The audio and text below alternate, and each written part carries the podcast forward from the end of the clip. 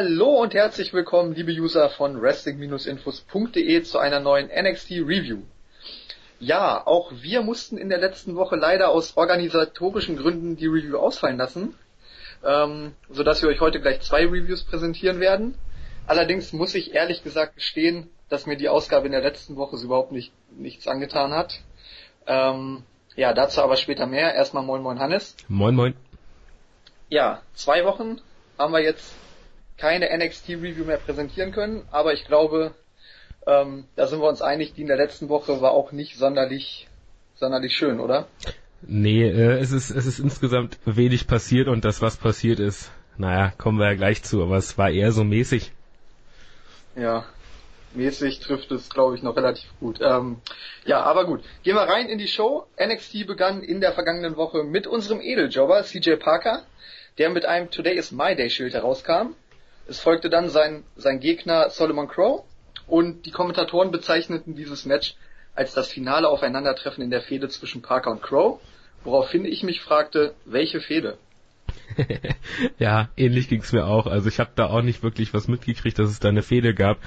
Äh, CJ Parker ist dann ja auch, äh, war ja auch seine letzte Fehde bei NXT dann, äh, hat sich jetzt ja wieder in die Indie-Szene geschlagen äh, hat NXT ja verlassen, hat äh, scheinbar bei CZW auch eine ganz ordentliche Performance als Ziel abgeliefert. Also er kann scheinbar doch, wenn man ihn lässt. Äh, aber seien wir ehrlich, mehr als ein Edeljobber war er nicht und äh, ich, ich wünsche ihm insgesamt alles Gute, aber traurig, dass er weg ist, bin ich jetzt nicht und das Segment war jetzt auch nicht gerade das Gelbe vom Ei.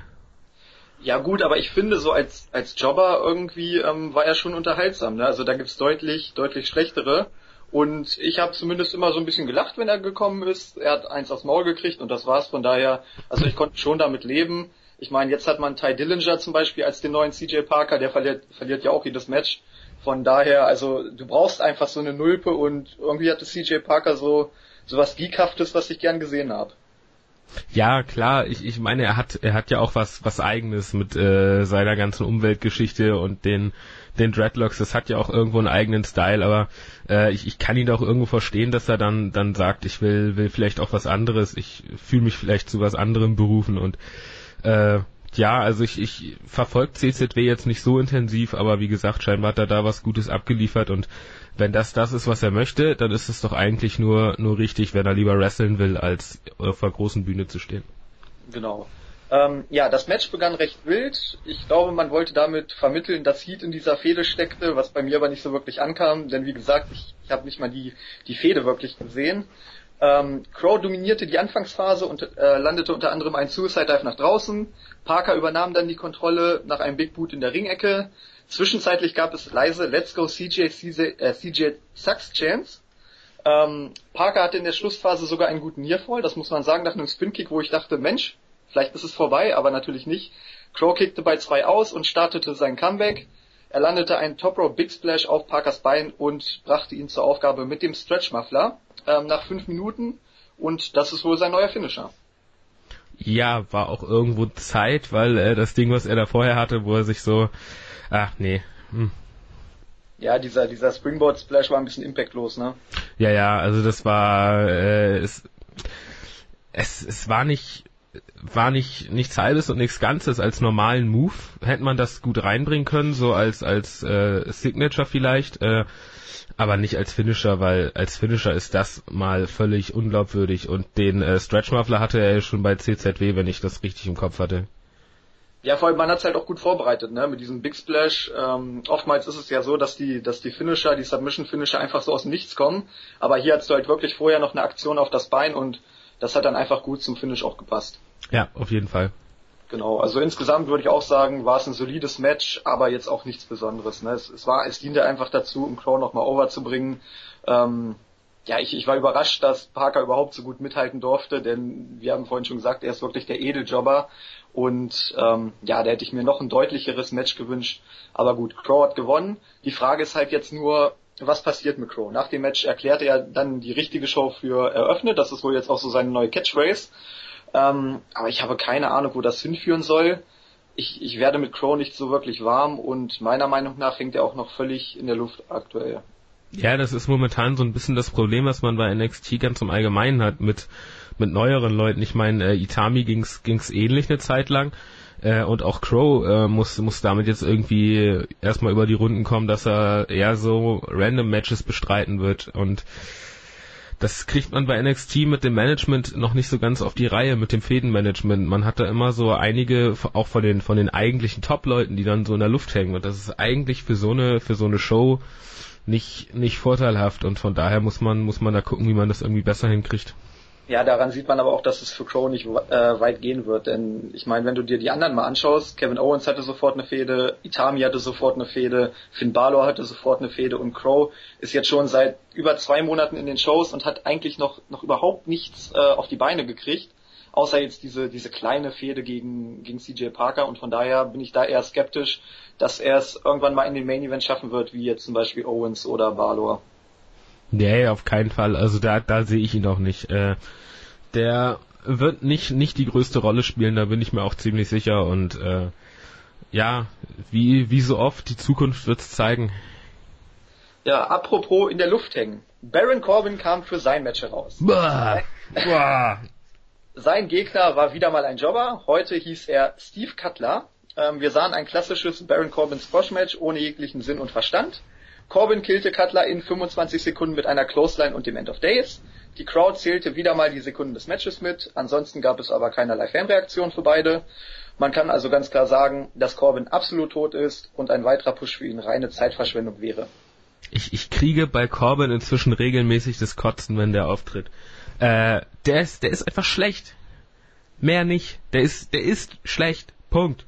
Nuff set ja, vor, vor allem ist es auch witzig, er kommt rein, nichts passiert. Die Fans sitzen auf ihren Händen. Ja, warum denn auch? Was, was willst du dem denn zujubeln? Du weißt genau, was kommt. Es wird ein, entweder es kommt ein mit vier Minuten viel zu langes Match, was völlig zum Einschläfern ist, oder er macht in 25 Sekunden ein paar, paar Tritte, ein paar Schläge und dann seinen Finisher. Und ganz ehrlich, weg. Man braucht's nicht. Ja, das, das wollte ich auch sagen. Er kommt rein, die Fans sitzen auf ihren Händen. Das Match beginnt, die Fans sitzen auf ihren Händen und zählen einfach, weil ihnen langweilig ist, die Matchzeit mit. Das Match ist vorbei und sie sitzen wieder auf ihren Händen.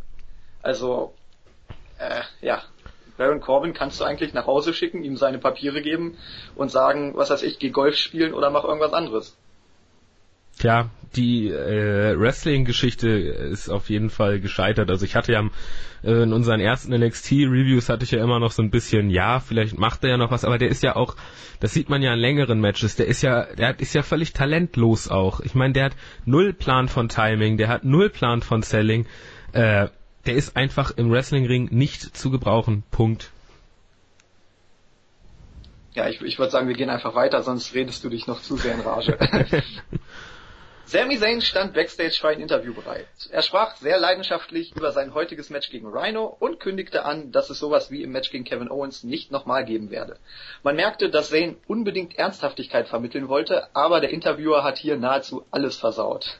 Zayn redete sich wirklich um Kopf und Kragen und der Interviewer schaut, äh, schaute anschließend in keinster Weise beeindruckt, nachdem Zayn aus dem Bild gestürmt war. Und ich habe mir einfach aufgeschrieben, was für ein Fail. Mal ehrlich, haben die keine besseren Interviewer als diesen Geek. Ja, ich hab, hab mir auch gedacht so, ach, das hat man jetzt, äh, an sich war es gar nicht so schlecht, das Interview, aber der Typ hat's halt echt zunichte gemacht und ja, da sollte man vielleicht einen hinstellen, der sowas eher auf dem Kasten hat und nicht die Pfeife. Ja, vor allem, es, es lag nicht mal an Sami Zayn. Also der hat wirklich alles gegeben und versucht wirklich so emotional und so leidenschaftlich zu wirken, wie es nur geht. Ja, und als er dann aus dem Bild stürmt, dann deutet die Kamera einfach auf den Interviewer und der guckt, guckt so nach dem Motto, äh, was mache ich hier eigentlich? Und ähm, ja, da musste ich lachen und irgendwie war diese Leidenschaftlichkeit schon wieder äh, vergessen dann. Ja. Deshalb, also schöner Fail. Hm. Dann gab's aber mal was Positives. Enzo Amore und Colin Cassidy kamen mit Carmella heraus und hielten zunächst ihre übliche Promo. Sie kündigten an, die NXT Tag Team Championship gewinnen zu wollen und forderten deshalb erneut die Champions Wesley Blake und Buddy Murphy heraus. Während der Promo gab es laute How You Doing Chants, also auch nach, nach jeder, nach, ähm, nach jedem Satz, so wie, wie bei Steve Austin früher mit den What Chants. Ähm, ich ich glaube, das gab es vorher noch nicht, oder? Mm, nee, das ist glaube ich, also zumindest ist es mir jetzt in der Show das erste Mal so aufgefallen. Ja genau, das, deshalb mir auch. Aber ähm, ja gut, ich glaube nach der Zeit wird es ein bisschen nervig, aber so für die eine Show fand ich das ziemlich cool. Ja, also das, das mit, wurde ja bei Stone Cold fand ich jetzt auch nicht nervig, aber da ist natürlich auch ein bisschen so, ein, so eine längere Geschichte, nicht so ein kurzes Wort. Äh, ja, muss man sehen, ob sich das hält. Meistens hält sich sowas ja gar nicht so lange. Genau. Ähm, ja, ansonsten die, die Promo wusste zu gefallen. Allerdings finde ich, passt Ernsthaftigkeit nicht so richtig zu einem Hillybilly wie Enzo Amore. Auf keinsten. also, ich, ich meine, ihre Catchphrases und so sind cool, vor allem mit ihrem Look, das, das passt auch, weil das so ein bisschen, so ein bisschen flippig ist, ne, aber sobald es dann ernst werden soll und Amore dann so, so richtig böse in die Kamera guckt, ähm, ja, das passt einfach nicht, weil er wirklich aussieht wie der größte Hinterwäldler und, ähm, ja, das hat am Ende so ein bisschen nicht gepasst, aber ansonsten war es eine stimmige Promo. Ja, auf jeden Fall. Ähm, gut, dann gab es das anschließende Match von Amore und Cassidy. Die Shoot Nation kam heraus für, ähm, als ihre Gegner. Das Match war nicht gut, gleich mal vorweg. Es ging ein bisschen hin und her. Blake und Murphy kamen zwischenzeitlich heraus und schenkten Camilla Blumen. Die freute sich sehr. Ähm, Im Ring gab es derweil das Hot Tag und Big Cass räumte ordentlich auf. Äh, ich finde es sehr interessant, dass Big Cass als das unbesiegbare Monster dargestellt wird, während Amore sofort auf die Fresse kommt, wenn er im Ring ist. Ist dir das schon mal aufgefallen? Ja, aber das ist ja, ist ja im Prinzip schon länger so, ne? Also es ist ja auch irgendwo die, die, naja, nicht die klassische Darstellung, aber in die Richtung geht's ja schon, der Große, der dann alles abräumt, um, um dem Kleinen irgendwie zu helfen. Äh, Cassidy hat aber ich weiß gar nicht, irgendwie finde ich den Look dahingehend unpassend von, von ihm. Also er ist ja, wirkt jetzt ja nicht wie das große Monster oder so, ist ja, er ist ja einfach nur groß, relativ groß und jetzt nicht sonderlich irgendwie, also er ist ja kein mächtiger Berg oder was weiß ich was und ähm, ich, ich mag die beiden sehr. Also ich finde, das ist momentan das, das unterhaltsamste Tag-Team, was man so hat. Äh, auch, auch übergreifend zum, zum Main-Roster etc. Aber äh, dadurch, dass man Amore irgendwie so schwach darstellt, ist das teilweise ein bisschen unglaubwürdig, dass die beiden Champions werden, weil Champions werden ja normalerweise die, die als Team am besten funktionieren und wo beide ihre Leistung bringen. Und äh, gut, dass die Zeiten irgendwo vorbei sind, sollte man wahrscheinlich akzeptieren. Ich wollte gerade sagen, großes Tag Team Wrestling wirst du in der WWE eh nicht mehr sehen. Von daher, ähm, ja, kann ich damit leben. Das Match endete nach 3 Minuten und 45 zugunsten von Amore und Cassidy via Pin nach dem Rocket Launcher von Amore. Hey, hey. Ähm, nach dem Match gab es dann noch richtig Beef wegen der Blumen für Carmella und ich denke mal, wir sind uns einig, wenn wir sagen, es läuft auf den Turn von Carmella heraus. Ja, oder ein Match um Carmella. Oh Gott. Ach, ach so, ein Non-Title-Match, aber Carmella steht dann auf dem Spiel, oder was? Mhm, die hängt dann, das ist so ein Ladder-Match, die hängt dann oben über, überm Ring und dann muss man, nee, wir sollten weitermachen. Ich wollte gerade sagen, so ich auf den Witz mit Carmella und mit Paul gebracht. Oh Gott, wir sollten weitermachen. Ohne, ohne Witz, wenn Vince Russo bei NXT wäre, würde ich das Match wirklich geben. Yes. Aber ganz ehrlich, jetzt will ich das Match auch sehen. Jetzt bin ich angefixt. Ja. ähm, ja, wie gesagt, das Match war zum Vergessen, aber immerhin wurde die Storyline etwas vorangetrieben mit den Blumen. Ähm, ja, nur geht das Ganze wirklich im Schneckentempo vonstatten. Mühsam ernährt sich das Eichhörnchen. Ja, ja ganz, ganz mühsam. Okay, aber ich, ich will auch nicht zu sehr ins Negative abdriften, denn es folgte das vielleicht schlechteste Backstage-Segment der letzten Jahre. Alex fucking Riley war Backstage und er war verdammt nochmal angepisst. Also ernsthaft jetzt. Es gab real shit zu besprechen. Er forderte Kevin Owens in einem aggressiven Ton zu einem Match in der kommenden Woche heraus und kündigte an, Owens dort vernichten zu wollen. Nur mal kurz, damit ich das nochmal richtig in Erinnerung habe. War Riley nicht dieser Geek, der vor ein paar Wochen von Owens fast noch zu Tode geprügelt wurde? Mhm. Und jetzt kommt Spoiler. Rate mal, was später noch passiert. In, in dieser Sendung oder in der Nee, Kom also später, wenn wir in die andere Review springen. Äh, Riley kriegt auf die Fresse? Ja, ist das nicht krass? Hey, ohne Witz, da wäre ich nie drauf gekommen, Alter. Tja, gut, dass du mich hast. Ja, zum Glück. Ähm, ja, Riley wollte die Leute mit seiner Emotionalität auf seine Seite ziehen. Er meinte nämlich, dass er nach seiner Rückkehr ins aktive Geschehen nur noch diesen einen Ausweg habe und daher unbedingt gegen Owens antreten müsse. Ähm, ja, und da musste ich einfach nur laut loslachen, denn selten habe ich so einen dämlichen Spruch gehört. Riley ist doch echt mit Abstand der größte Geek im gesamten Wrestling-Business. Ich meine, er gab seinen wohlhabenden Job als NXT-Kommentator auf, um wieder aktiv in den Ring zu steigen und gegen Owens anzutreten. So, und was passierte? Genau, Owens hat ihm richtig auf die Fresse gegeben. Und dadurch ist Riley jetzt in einer Situation, wo es kein Zurück mehr gibt. Er hat gesagt, ich gehe zurück ins aktive Geschehen und gebe meinen Job als Kommentator auf. So, und der einzige Grund, warum er zurückgekehrt ist, war das Match gegen Kevin Owens. Und er hat jetzt, also vor ein paar Wochen und jetzt in der kommenden Woche, wo wir gleich noch drauf eingehen werden, zweimal richtig auf die Fresse bekommen. Und da denke ich mir doch, Alter, wie blöd bist du eigentlich? Du gibst alles auf, wofür du gearbeitet hast und kriegst zweimal übelst auf die Fresse und jetzt willst du mir erzählen, dass ich dich anfeuern soll, weil du einfach ein Idiot bist? Mann, Alter, ohne Witz, das ist mit Abstand das schlechteste Segment, was ich in den letzten Jahren gesehen habe. Diese Promo von Alex Riley ist zum Kotzen. Ich, ich, ich zitiere mal einen gewissen Booby-Stick. Vielleicht sollten wir weitermachen, bevor du dich noch mehr in Rage redest. Weil ich habe dazu eigentlich auch nicht mehr viel zu sagen. Ich muss mal kurz hier in meinen, in meinen Notizen. Also ich glaube, zu dem Segment habe ich wirklich am meisten aufgeschrieben. Kann ich bestätigen. Ja, wie, wie gesagt, die Storyline ist, dass er der dümmste Mensch auf Erden ist. Und ähm, wie soll ich so einen Typen ernst nehmen? Ganz ehrlich. Gar nicht, funktioniert nicht. Äh, als ich den Bericht mir durchgelesen habe und äh, das Thumbnail von dem YouTube-Video gesehen habe, äh, war es schon vorbei mit dem Ernstnehmen. Also äh, ich, ich hatte so eine gewisse Hoffnung, dass man es irgendwie vernünftig macht, weil ich Alex Riley eigentlich mag, aber äh, so wie es aktuell aussieht, hat man es mächtig verkackt. Vor allem, die, jeder, jeder hat es ihm gesagt. Die Kommentatoren, William Regal, seine Freunde, seine Familie, alle haben recht gehabt. Und du bist der einzige Dödel, der es nicht verstanden hat, ey. Ohne Witz, wie kann man so blöd sein? Also, oh, einfach grausam. Eieiei. Naja, okay. ähm, die Qual ging weiter. Es kam zum Debüt von Dana Brooke. Sie kam heraus, machte einige Bodybuilder-Posen und ich war schon wieder am Abkotzen. Ich meine, also wir, wir halten mal fest. China, Miss Jackie, Best Phoenix, Caitlin und jetzt Dana Brooke. Dana Brooke ist also unsere neue Powerfrau in der WWE. Gott bewahre. Gab aber, gibt aber zwischen Beth Phoenix, Caitlin und ihr einen entscheidenden Unterschied. Die ja, beiden vorherig genannten sind äh, sehr hübsch. Und sie sieht aus, als hätte sie mit Botox ihr Gesicht so sehr voll gepumpt wie mit Steroiden ihre Muskeln. Ja, also ich fand das auch total unpassend und ich habe mir auch aufgeschrieben, wenn das wirklich die neue Best Phoenix ist, wer wird dann die neue Nikki Bella? Daniela Katzenberger? um Gottes Willen, Eva Marie trainiert ja schon, ne? Ey, die hat sich verbessert, habe ich gehört. Ja, ist aber tatsächlich so. Also wenn du dir auf äh, Facebook oder so postet sie immer so Trainingsvideos mit Brian Kendrick. Äh, das sieht inzwischen halbwegs so aus, dass sie dir nicht beim Wrestling das Genick brechen würde. Freut sie sich immer noch, wenn sie einen Headlock ansetzt? Ja. Nein, sie freut sich jetzt, wenn sie einen Hurricane Runner durchgezogen hat.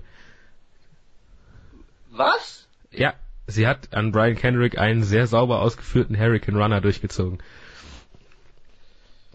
Naja gut, ich wette, naja gut, beim Hurricane Runner machst du eigentlich auch als, also der, der den Move nimmt, macht eigentlich die halbe Arbeit. Aber gut, immerhin hat sie schon mal sich nicht das Bein dabei gebrochen oder den Nacken. ist ja schon mal äh, eine Verbesserung. Okay. Ähm, ja, Dana Brooke, wir sind ein bisschen abgedriftet. Dana Brooke traf auf die NXT Edeljobberin Blue Pants ähm, und besiegte sie via Pin nach einem Cradle Shock in zwei Minuten. Ja, während des Matches zeigte Brooke wirklich einige Moves, wo ich mir dachte, sind das eigentlich noch Wrestling-Aktionen? Also das war nicht gut. Das war Not gegen Elend im Prinzip. Also Blue Pants ist jetzt auch nicht das Gelbe vom Ei, aber äh, auch, auch wie sie da die ganze Zeit irgendwie so, ich weiß nicht, kennst du, kennst du Markus Rühl? Nee. Das ist so, äh, in Anführungszeichen, der deutsche Bodybuilding Vorzeigetyp. Äh, Prolet vor dem Herrn und genauso wirkte die auch. Also regelmäßig irgendwie ihren Bizeps angespannt und dauerhaft mit offenem Mund durch die Gegend gelaufen. Das ist für mich immer schon ein Indiz dafür, dass das Hirn in die Oberarme gerutscht ist. Äh, naja, was, was willst du da groß zu sagen? Es gibt auch Negativbeispiele fürs Frauenwrestling beim NXT. Geil war auch ähm, in der Brian und Winnie Show, meinte Winnie, als Dana Brooke reingekommen ist, hat sie auf der Bühne erstmal eine Stripper-Pose gemacht und er dachte, Mensch, das ist ja gar keine Bodybuilderin, sondern eine Stripperin. Und dann hat sie wohl immer wieder die gleiche Pose gemacht und Winnie war einfach schockiert, dass eine Stripperin nur einen, einen Move kann. und ähm, ja, dann irgendwann hat er gemerkt, ach Mensch, das ist doch keine Stripperin.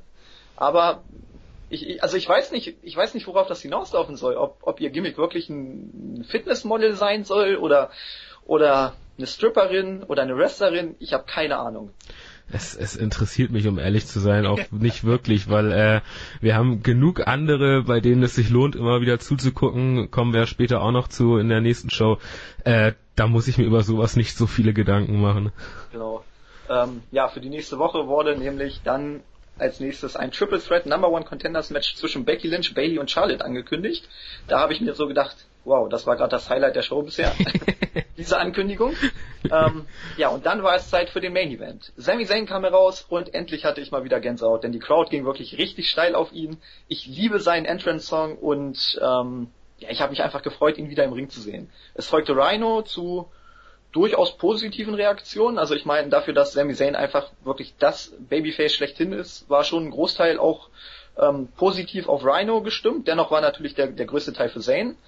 Ähm, Rhino begann das Match sehr dominant. Zayn hatte immer nur ein paar vereinzelte Spots, wo er treffen konnte.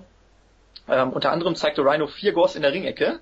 Und daraufhin gab es dann Better Than Roman Chance. Ich konnte mich dem nur anschließen. ähm, wir sahen dann die klassische Sami Zayn Underdog Story, in der er sich langsam aber sicher in das Match hineinkämpfte und am Ende sogar gewann. Er pinte Rhino letztendlich nach dem Helluva Kick in 11 Minuten und 30. Äh, nochmal, also du hast ja eben gesagt, die Entrance ist, ist awesome. Ich glaube, du hast das auch schon mal erzählt. Äh, ich ich habe den auch schon mal live gesehen, den Kerl. Und ich, ich stand halt so als einziger so in der ersten Reihe und, und war voll am Abfeiern, als er reinkam und äh, um mich rum, naja, äh, die waren noch damit beschäftigt, sich die Bilder von den Bellas anzugucken, die sie vorher mit ihren Digitalkameras geknipst hatten. Äh, aber ich, ich bin da halt, du kannst halt äh, bei dieser dieser Musik und der hat der hat einfach so eine positive Energie, äh, dass du da einfach du kriegst instant gute Laune und äh, der hat auch ein ein Match abgefeiert, also das das war bis jetzt äh, mit das Highlight, was ich so live gesehen habe und ich hatte schon CM Punk und Undertaker und Co und äh, das das ist einfach Sami Zayn ist für mich im im aktuellen insgesamt übergreifend im WWE Roster das Beste was man so hat. Und äh, deswegen freue ich mich auch, dass er jetzt endlich wieder zurück ist. Und der alte Mann Rhino hat ein 12-Minuten-Match durchgezogen und das war richtig gut. Und äh, ein, ein doch sehr positiver Abschluss einer eher mauen Show. Ja, aber zwölf Minuten. Ich, ich möchte noch auf den Spot mit den vier Gores verweisen. Es war wirklich so, Rhino traf Zayn in der Ringecke mit einem Gore und dann stand er erstmal bestimmt für 30 Sekunden im Ring und machte nichts. Dann machte er noch ein Gore. Und er stand wieder im Ring und machte nichts. Dann machte er noch einen Gore. Und er stand wieder im Ring und machte nichts daraufhin. Also es war wirklich so, er hat immer den Gore gezeigt und dann hat er erstmal zehn Sekunden lang nichts gemacht.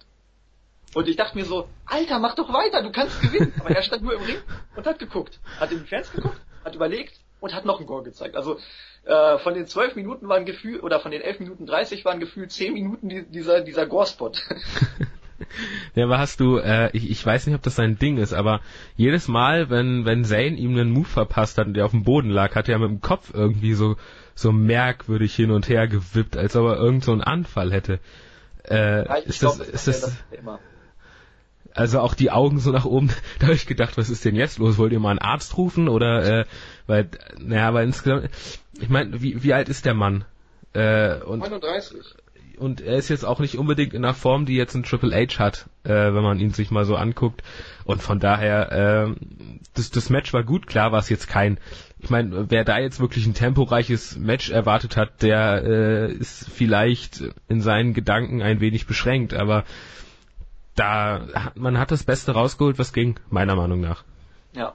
Ich fand auch gutes Match, aber auch nicht mehr. Also so drei Sterne Niveau kann man denke ich mal sagen, aber mehr war es auch nicht. Ja, auf jeden Fall. Da, da stimme ich zu. Genau. Nach dem Match feierte Zane dann noch ein wenig mit den Fans. Es war so ein bisschen so der perfekte Abschluss seiner Comeback-Story, dass er endlich wieder da war. Und auch da dachte ich mir wieder so, Zayn ist einfach der beliebteste Superstar, glaube ich, im, im Wrestling. Da, da waren er, erwachsene Männer in der Crowd und die haben einfach getanzt zu, zur Musik von Sami Zayn. Ja, also, ich war ein erwachsener Mann und habe in der Crowd als einziger getanzt damals und alle haben mich komisch angeguckt. ja, deshalb, ich sag ja, also wer Sami Zayn kennt, ähm, der, der muss ihn einfach lieben und, und auch in der Crowd war es dann wieder so, wo ich mir so dachte, wenn ich da wäre, ich würde auch richtig ausrasten. Deshalb, also es war wirklich ähm, der Hammer und ich, ich wiederhole mich da immer wieder, er ist einfach mit Abstand das beste Babyface im gesamten Wrestling-Business aktuell. Ja, du kannst, das ist ähnlich wie bei Bailey, du kannst ihn gar nicht nicht mögen. Funktioniert nicht. Okay, gut. Ähm, ja, Fazit zur ersten Show. Mau. Äh, wenn ich, wenn wir wieder nach dem Punktesystem gehen, vier Punkte. Mehr nicht. Ja, ähm, ich, ich lese einfach mal vor. Also NXT bot uns in dieser Woche eine erschreckend schwache Show. Der Opener war durchschnittlich, allerdings irgendwo auch bedeutungslos. Vor allem Crow hängt aktuell ziemlich in der Luft. Das Corbin Squash Match hätte ebenfalls nicht bedeutungsloser sein können. Man scheint momentan selbst nicht so recht zu wissen, wo man mit ihm hin möchte. Amore, Becass und Carmella wussten mit ihrer Promo durchaus zu unterhalten. Carmella wird wohl in absehbarer Zeit turnen. Das ist alles okay, aber man hat zu viel Sendezeit für zu wenig Storyline-Entwicklung verschwendet. Dana Brooke ist einfach nicht mein Ding und konnte mich mit ihrem Debüt auch in keinster Weise überzeugen. Gesehen und vergessen, wo ist meine Sasha Banks? Die größten Kritikpunkte waren in dieser Woche aber die Backstage-Segmente, die allesamt nicht zielführend waren. Vor allem diese grausige Alex Riley-Promo. Der Main Event war gut, brachte Sami Zayn nochmal richtig over und ließ die Show mit einem kleinen Lichtblick enden. Leider blieb es der einzige. Drei Rhino Gores in der Ringecke von zehn. Sehr schön. Das lasse ich einfach mal so stehen. Okay, gut. Ähm, ja, dann würde ich sagen, gehen wir in die zweite Show über, oder? Jawoll. Es, es, es wurde etwas besser. also, NXT begann in dieser Woche mit Finn Balor. Er kam mit seinem typischen Entrance zum Ring und erwartete dort seinen Gegner Ty Dillinger. Das Match begann sehr temporeich, wurde allerdings von Balor dominiert. Dillinger bekam keine Dominanzphase zugesprochen und wurde stattdessen von Balor gesquasht. Balor zeigte seine Signature-Moves und pinte Dillinger nach dem Coup de Gras in 2 Minuten 28. Dillinger ist nun also der neue CJ Parker und auf Balor wartet offensichtlich Tyler Breeze als neuer Fädenpartner. Breeze unterbrach Balor nämlich nach dem Match und sagte, dass die beiden sich noch früh genug wiedersehen werden. Äh, es, es hatte ein ganz merkwürdiges Pacing, dieses Match, fand ich. Äh, es, es, es war nicht schnell, es war nicht langsam, irgendwas in der Mitte, was, was für mich irgendwo dazu geführt hat, dass ich dieses Match nicht, nicht sonderlich unterhaltsam fand und auch als Squash nicht so wirklich akzeptieren konnte. Und äh, das ist immer immer nicht so nicht so prickelnd finde ich. Insgesamt ja auch Balor jetzt äh, mit mit Breeze. Also ich habe das Gefühl dass Breeze dann so für die Leute herhalten muss die dann jetzt gerade halt die Topstars sind aber keine Feder haben äh, was für Breeze ja nicht schlecht ist und letztendlich war die Fehde gegen Itami am Ende war es okay, äh, auch wenn man es ein bisschen, bisschen sehr gestreckt hat und auch die Matches nicht unbedingt das, das Gelbe vom Ei waren. Äh, insgesamt muss, muss man aber gucken, dass man das nicht übertreibt mit Breathe und, und diesen ganzen Geschichten und, und Balor sollte jetzt ganz demnächst mal äh, weiter oben angreifen. Ja, vor allem, ich hatte ja schon gedacht, dass er eigentlich jetzt ins Main Roster geht, aber ähm, ja, falsch gedacht gut, eine Fehde zwischen Balor und Priest kann eigentlich nur gut werden. Ne? Sind beide im Ring gut und ich, ich glaube schon, dass wir da auch was Interessantes sehen werden. Äh, zu dem Match hier, du, du hast es gesagt, also mich, mich hat das auch nicht so richtig ähm, mitgerissen. Es, es war halt so ein, so ein etwas längerer Squash. Mir, mir fehlte da einfach so ein bisschen die, die Dominanzphase dann von Dillinger. Ähm, weil der Matchfluss war dadurch einfach so ein bisschen unterbrochen. Du hattest den temporeichen Anfang mit den, mit den Kontern und dann passierte eine Zeit lang nichts und dann kamen die Signature-Moves von, äh, von Balor. Und und dieser Mittelteil, der hat mir auch nicht gefallen. Also ich weiß nicht, ob, ob man da eine Dominanzphase einstreuen wollte und dann doch nicht gemacht hat, aber auf jeden Fall hat das, hat das irgendwie komisch gewirkt. Ja. Okay. Backstage stand Dana Brooke zum Interview bereit und kündigte die Wiedergeburt der NXT Women's Division an. Man will mit solchen Aussagen Heat ziehen, das verstehe ich schon. Aber trotzdem kann ich diese Fresse von Brooke bereits jetzt nicht mehr ertragen. Hashtag Scheiß auf Bodybuilderinnen. Naja, was, was es heißt Scheiß auf Bodybuilderinnen, aber Scheiß auf Bodybuilderinnen, die halt nur weil sie Bodybuilderinnen zur, sind, zur WWE kommen. Äh, das ist halt allein, allein für die Aussage, also die Wiedergeburt der NXT Women's Division. Ich meine, was, was hat man denn die letzte, die hat halt einfach das, das Ding nicht verfolgt die letzten Jahre. Also man, man hat Charlotte, man hat Bailey, man hat Becky Lynch, man hat Sasha Banks. Das ist, das ist, wenn du die im Ring siehst, ist das das Beste, was du, was du so siehst.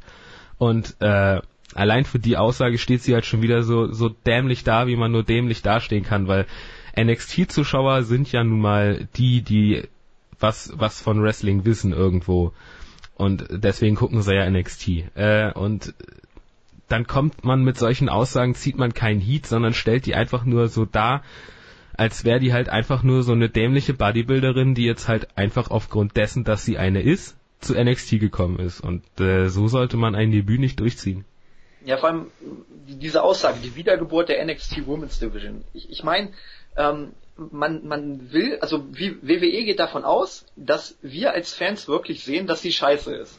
Und sie stellt sich halt so dar, als ob sie die neue Superwrestlerin wäre. Und dieser Gegensatz soll dann Heat erzeugen. Aber das Problem ist, sie wirkt damit einfach so unglaubwürdig, weil jeder sieht, dass sie scheiße ist im Ring und dann erzählt sie sowas wie Wiedergeburt der Women's Division, ähm, dass das einfach so ein Widerspruch ist, dass es bei mir nicht Klick macht. Also ich, ich verstehe, dass man damit Heat ziehen will, aber ich, ich finde das einfach übertrieben, weil das ist schon wieder so weit auseinander. Eine gute Wrestlerin und Dana Brooke, das, das kannst du nicht vereinen, weißt du? Und, und deshalb zieht das bei mir auch überhaupt nicht. Nee, nee, äh, aber man hat ja im letzten Match vorhin schon, wo haben wir schon drüber gesprochen, äh, das wird auch niemals irgendwas werden mit der. Nee, vor allem wenn du, wenn du bedenkst, äh, ich hab's ja gesagt, da waren wirklich Moves dabei von ihr, wo ich, wo ich mich gefragt habe, sind das eigentlich noch Wrestling-Aktionen?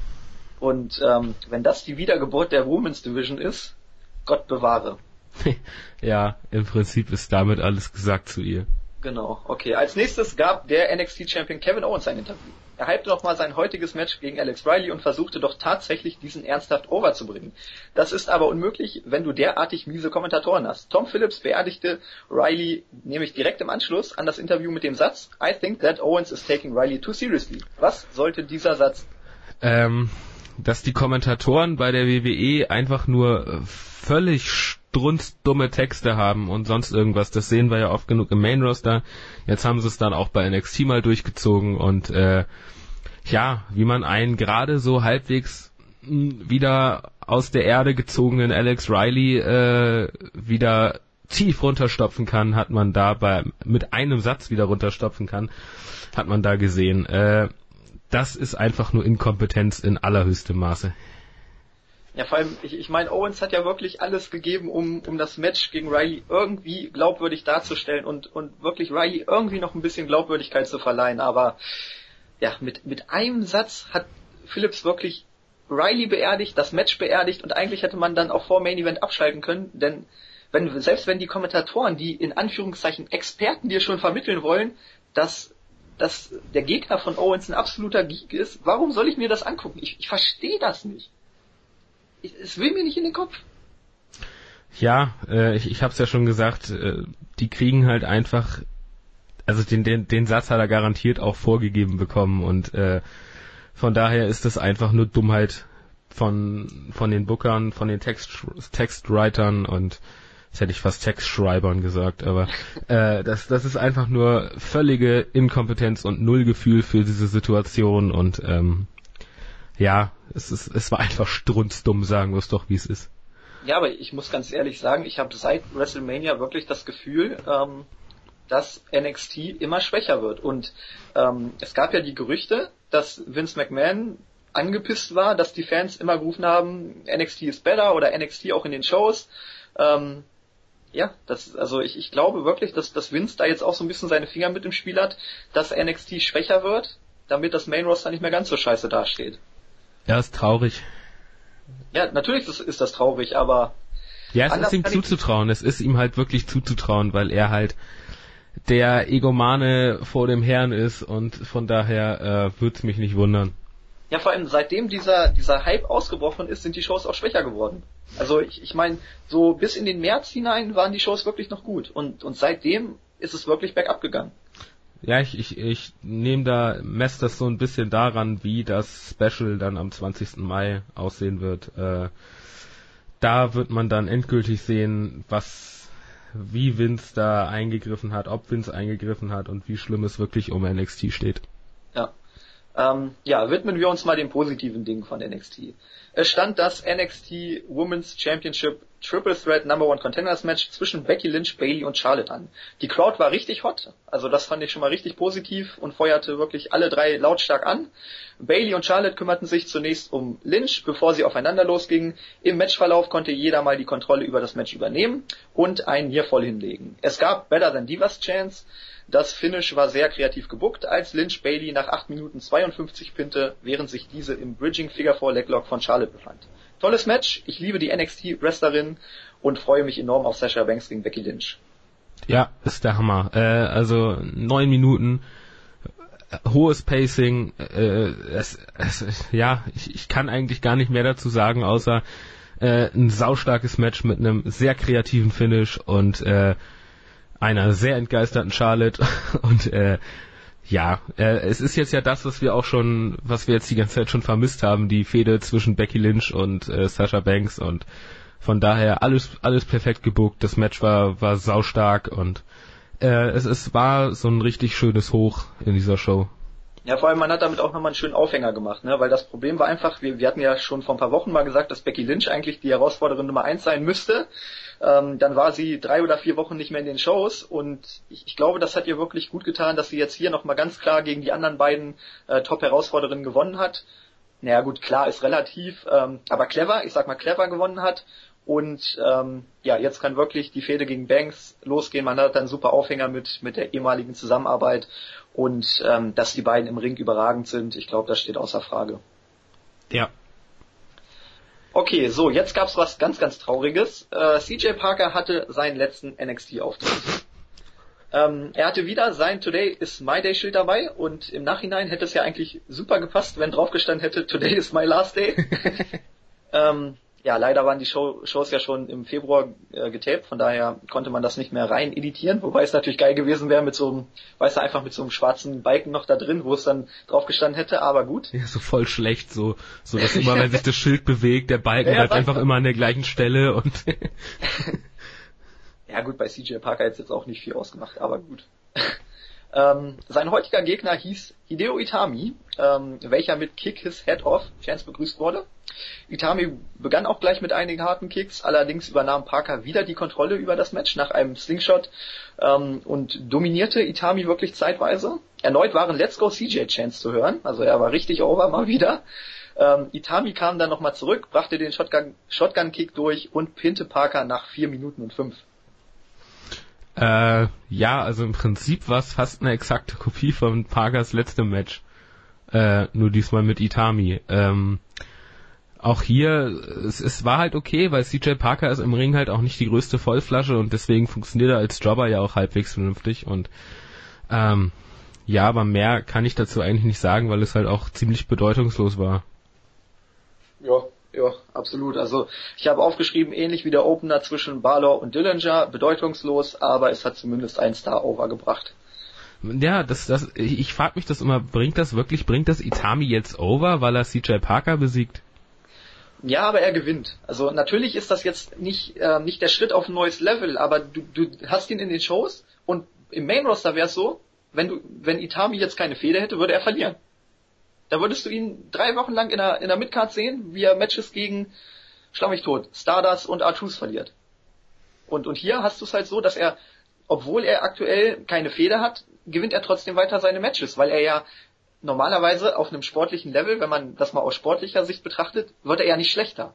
Aber bei, bei WWE Main Roster ist es so, wenn man keine Fäden hat, wird ein Superstar automatisch schlechter und verliert Matches gegen Leute, gegen die er gewinnen würde, wenn er eine Fehde hätte. Und das ist halt total unrealistisch. Und hier ist das eben nicht so. Von daher, ich, ich finde das sinnvoll, weil aus sportlicher Sicht ist es einfach logisch. Und ähm, ja, natürlich kann man sich jetzt fragen, ob, ob das Itami weiterhilft. Vielleicht nicht, aber es, es schwächt ihn auch nicht. Und ähm, Leute in den Shows zu halten, ist eigentlich immer gut. Ja, klar, logisch. Von daher, also ich, ich natürlich kann man die, die Sendezeit auch besser nutzen, aber es war jetzt auch nicht so, dass ich gesagt habe, boah, das war absolut scheiße, ne?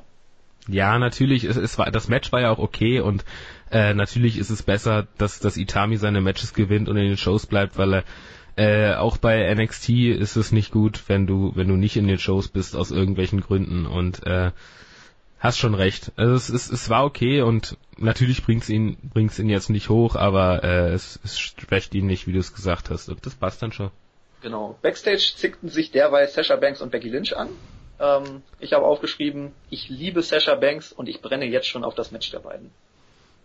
Ja, ich bin da zwar eher der Fan von Becky Lynch, aber äh, insgesamt sind wir ein guter Gegenpart dann fürs äh, fürs äh, fürs NXT Special.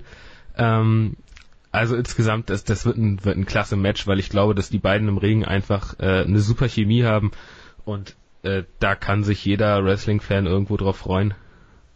Ja, absolut. Also äh, wir haben es ja vorhin schon gesagt, man, man hat hier, hier wirklich alles richtig gemacht. Die Women's Division ist aktuell wirklich das Highlight bei NXT und ähm, ich, ich sehe auch, ich, ich weiß jetzt nicht so richtig, wo es, wo es mit Bailey hingeht, aber auch sie muss irgendwann mal wieder eingreifen ins Titelgeschehen. Also ich, ich würde mir wirklich wünschen, dass nach dieser Fehde zwischen den beiden dann vielleicht Becky Lynch gegen Bailey oder so kommt oder Sasha Banks gegen Bailey und dass Bailey dann endlich mal diesen verdammten Titel gewinnt. Ich gehe davon aus, dass es so ein bisschen, ich meine, das ist es ja jetzt schon im Prinzip, so ein bisschen Sami Zayn-like wird. Äh, sie ist ja jetzt auch so die Nette, die äh, die deswegen nicht gewinnt, weil sie immer nett ist und bla und blub und äh, das, das wird denke ich, bei, bei ihr dann ähnlich wie Sami Zayn auch sein. Also sie wird den Titel in nicht allzu ferner Zukunft auch mal halten, denke ich. Ja, vor allem, sie hat ja, glaube ich, auch noch diese Fehde gegen Emma da, ne? Ja, genau. Ich glaube, da müsste auch noch ein Match kommen. Naja, mal gucken. Ähm, ja, es folgte ein Baron äh, Corbin Squash Match, aber nicht mit Baron Corbin, sondern mit Rhino und Mr. 450. Ähm, Rhino gewann das Match in 30 Sekunden via Pin nach dem Gore. Äh, die Crowd ging während des Matches richtig steil. Ähm, und ich dachte mir nur, was für ein Armutszeugnis für Baron Corbin, dass selbst Rhino mit derselben Matchart noch besser zieht. Traurig, traurig. Ja, aber äh, dass das Rhino besser zieht als ein Baron Corbin sollte ja sollte ja logisch sein. Also der ist ja auch abgefeiert worden wie sonst was, als da ähm, als er da sein sein Debüt bei NXT gefeiert hat und von daher ist das irgendwo auch logisch. Aber äh, das Ding ist bei Rhino halt, er hat halt ein, ein Gefühl für für hat halt ein, ein Gespür für Dinge, die im Ring passieren müssen und selbst in 30 Sekunden macht der mehr als als Baron Corbin in in in vier Minuten und von daher äh, kann ich das absolut verstehen. Ja, die Frage ist halt nur, was was macht man jetzt mit Rhino? Das der Bull Dempsey Effekt ähm, ist ja jetzt verflogen nach der Niederlage gegen Sami Zayn. Man hat ihn ja wirklich aufgebaut, um ihn dann gegen Sami Zayn zu stellen und jetzt ähm, hat er die Niederlage und trotzdem gewinnt er weiter. Also ich weiß jetzt nicht so richtig, soll er nochmal für einen aufgebaut werden? Soll er für Baron Corbin aufgebaut werden? Oh Gott. Oder, oh Gott, ich, oh Gott. Ich weiß nicht so wirklich, ähm, wo das jetzt hinführen soll. Äh, nee, ich im Prinzip auch nicht. Ähm, lassen wir uns überraschen. Es, es wird Rhino wird keine große Rolle im, im, im Titelgeschehen oder sonst irgendwas spielen. Der wird äh, Talente vielleicht overbringen, dadurch, dass er halt irgendwo einen Namen hat und dann passt es auch. Ja, genau. Ähm, ja, abwarten. Also wie gesagt, ich, ich weiß jetzt auch nicht so richtig, gegen wen er da antreten könnte. Wie gesagt, Corbin hängt aktuell ziemlich in der Luft, Solomon Crow wäre vielleicht eine Option, aber einfach mal abwarten. Ähm, ja, Backstage ging's weiter. Die NXT Tag Team Champions Wesley Blake und Buddy Murphy machten sich mal wieder an Carmella ran. Ähm, Enzo Amore und Colin Cassidy kamen hinzu, vertrieben die Champions ohne Probleme. Und ich frage mich, warum muss man diesen Turn wirklich so langsam aufbauen? Das ist Schneckentempo und jeder kann, jeder kann sehen, was passieren wird, aber man baut es so fucking langsam auf. 20. Mai. Es ist noch ein wenig hin. Man hat noch einen Monat Zeit und äh, das muss man jetzt irgendwie überbrücken. Ja, also wie gesagt, in diesen beiden Ausgaben ist eigentlich nichts, nichts passiert. Nichts. Man, man, hat die beiden, man hat die beiden Teams zwar in den Shows gehabt, aber wenn du so nimmst, ist nichts passiert. Und ähm, ja, das, das geht jetzt schon seit Februar so. Seit dem letzten NXT-Special passiert einfach nichts. Es wird nur etwas angedeutet, aber es passiert nichts. Und ähm, Jens hatte das, glaube ich, in der Raw Review angesprochen. Bei, bei Mistau und Miss war es genau das gleiche. Du hast den Turn so oft angedeutet und so lange hinausgezögert, als dann der Turn kam, war, die, war der Heat raus. Und keiner hat sich dafür interessiert. Und ich muss dir ganz ehrlich sagen, ich habe so das Gefühl, dass es hier genau das gleiche sein wird. Man hat das jetzt so lange aufgebaut und so langsam aufgebaut, dass mittlerweile die Fans schon nicht mehr interessiert daran sind. Und wenn der Turn dann kommt, ich, ich kann mir vorstellen, da gibt es nicht sonderlich große äh, Zuschauerreaktionen. Ja, ob das jetzt wirklich viele gezogen hätte bei Carmella, weiß ich dann auch nicht, aber ähm, man, man darf das auch nicht zu, zu hoch hängen, die ganze Geschichte. Ich meine, das ist immer noch die Tag-Team-Szene und auch die ist, die ist auch bei NXT nun wirklich nicht das Gelbe vom Ei und äh, klar, man macht es mit so einem Booking nicht besser, aber ob man es jetzt wirklich schlimmer macht, weiß ich nicht. Und äh, es natürlich, die Luft ist völlig raus. Also die Luft ist, ist, ist, ist raus aus der ganzen Geschichte und man muss irgendwie gucken, dass man dass man das nochmal umdrehen kann. Wie man das macht, weiß ich nicht, aber dafür bin ich auch nicht angestellt bei der WWE. Ja, du, du hast es gesagt, man macht es nicht schlimmer, aber man macht es langweiliger. Und verdammt nochmal langweiliger. Also äh, ich, ich freue mich, wenn ich, wenn ich Amori und Cassidy sehe, weil die unterhaltsam sind, aber der Inhalt äh, von, von den Segmenten, wo die drinstecken, ist einfach öde. Und ähm, ja, irgendwann kommt auch der Punkt, wo dann das, das Charisma und, und der Unterhaltungswert von den beiden ähm, nicht mehr ausreicht, um, um so ein Segment noch irgendwie durchschnittlich zu machen. Von daher, ja, mal abwarten, was da passieren wird. Yep. Okay, gut. Ähm, jetzt muss ich gucken, nicht, dass ich hier verrutscht bin. Ich glaube, ich bin etwas zu den Runden gekommen, oder? Nee, doch nicht. Nee, wir sind beim Main Event. Genau, es, es war schon Zeit für den Main Event, ja. Rage Mode Alex Riley kam heraus. Er rastete wieder beim Entrance aus, als ob er gleich die gesamte Halle abreißen wird. Ähm, zeigte seine unglaublichen Rage Mode Pump-Ups. Ist dir schon mal aufgefallen? Wenn er reinkommt, versucht er mal die Crowd einzuheizen. Ja, funktioniert nicht. nee, aber ich, ich fühle mich da immer erinnert an den HSV. Da ist es nämlich auch so, sobald die über die Mittellinie kommen und äh, ja auch nur ansatzweise irgendwas Gutes passiert, sehe ich immer Berami oder irgendwelche anderen Leute zu den Zuschauern gucken und versuchen irgendwie die Stimmung au aufzuheizen. Also ähm, das ja. hat Berami am Wochenende sehr gut hingekriegt. Also es ja. war beste Laune in der Ostkurve nach seinem Foul. ja und ähm, genauso erfolgreich wie der HSV ist Alex Riley aktuell auch. Ja, jetzt tust du aber Alex Riley äh, das, das ist nicht gut für ihn. Also das ist eine Beleidigung irgendwo. Also mit, mit dem HSV das sollte man wirklich ja niemanden vergleichen. Im Ja, okay. Ähm, ja, es war ja, über weite Strecken wieder mal ein Squash-Match. Wir wollen ihn auch nicht Riley hatte zwischenzeitlich ein ganz kurzes Comeback mit einem Moonlight Drive. Ähm, aber ansonsten war es war es nur ein Strohfeuer, denn Owens dominiert das Match und gewann es auch clean. Wir pinnen nach der Pop-Up Powerbomb in 5 Minuten und 43. Ja, was ich ich meine, wir haben wir haben jetzt in den letzten zwei Reviews, also heute im Prinzip äh, eigentlich ja schon genug drauf drauf rumgehackt, wie wie sehr man es bei Riley verkackt und ähm, ja, eigentlich ist es das das beste Beispiel für das, was man mit Riley macht, ist das Interview und den darauf folgenden Kommentar vom vom Kerl von wie, wie heißt er nochmal? Tom Phillips. Tom Phillips. Äh, das ist im Prinzip die Situation, äh, dass der Satz der die Situation von Alex Riley momentan am besten beschreibt und äh, mehr kann man dazu nicht sagen. Ich meine, Kevin Owens, was, was willst du denn erwarten, wenn du Riley gegen Owens stellst? Da, da kann doch für Riley nichts Positives bei rauskommen und von daher, ja, man hat's äh, leider verkackt. Ja, Riley hatte das Match schon verloren. Da hat es noch gar nicht angefangen gehabt eigentlich. Also ähm, es, es fing ja schon damit an, bei den Einzügen, Riley, wir hatten es vorhin gesagt, äh, bekam kein Jubel, obwohl er seine Rage Pump-Ups gemacht hat. Ähm, und Owens hingegen wurde mal wieder frenetisch bejubelt. Ähm, und, und das sagt einfach schon viel über diese Situation aus. Ne? Und, und was mir auch aufgefallen ist, ähm, wie beginnt man eigentlich ein Match, wenn man wirklich so im Rage-Mode ist wie Riley? Ähm, ich glaube, jetzt musst du mir auf die Sprünge, wahrscheinlich mit einem Headlock. Ohne Witz, ich dachte jetzt, Wunder, was der für ein Feuerwerk abbrennen will. Und wie fängt er an? Mit einem Lock-up, mit einer Kraftprobe, natürlich.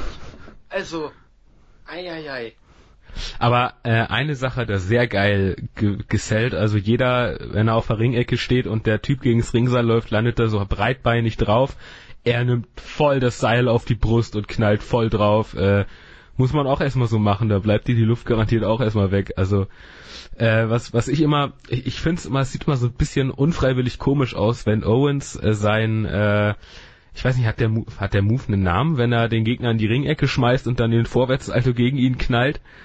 Äh, Rolling, Rolling du, Thunderbomb. Du weißt, welchen ich meine, richtig? Ich, weiß, welchen du meinst. Äh, ich schäme mich gerade als, als Kevin Owens-Fan, dass ich den Move gerade nicht bin. Ja, ich auch. Ähm, er hat einen Namen, definitiv. Ja, es ist ja, ist ja sein Signature-Move im Prinzip. Äh, von daher, äh, ja, ich, ich finde, das sieht immer so ein bisschen, bisschen unfreiwillig komisch aus, wenn dieser, dieser, er ist ja, er ist ja schon, schon ein ziemlicher, ziemlicher Klotz. Und wenn er dann da so, so reinhüpft, ich meine, das ist ja, der hat so ein bisschen was von Samoa Joe, der hat ja auch immer seine, seine Aktionen da, wo man sich denkt, wie kriegt der das jetzt bitte hin? Ähm, Ach genau, Cannonball. Richtig, Cannonball. Ist eigentlich, ist es einprägsam, der Name, aber ja. äh, von daher, äh, Owens Owens hilft's natürlich irgendwo, äh, steht da weiter, weiter im Main Event als Champion, gewinnt seine Matches und ähm, letztendlich war es als Aufbau für das, was danach passierte, relativ gut gemacht.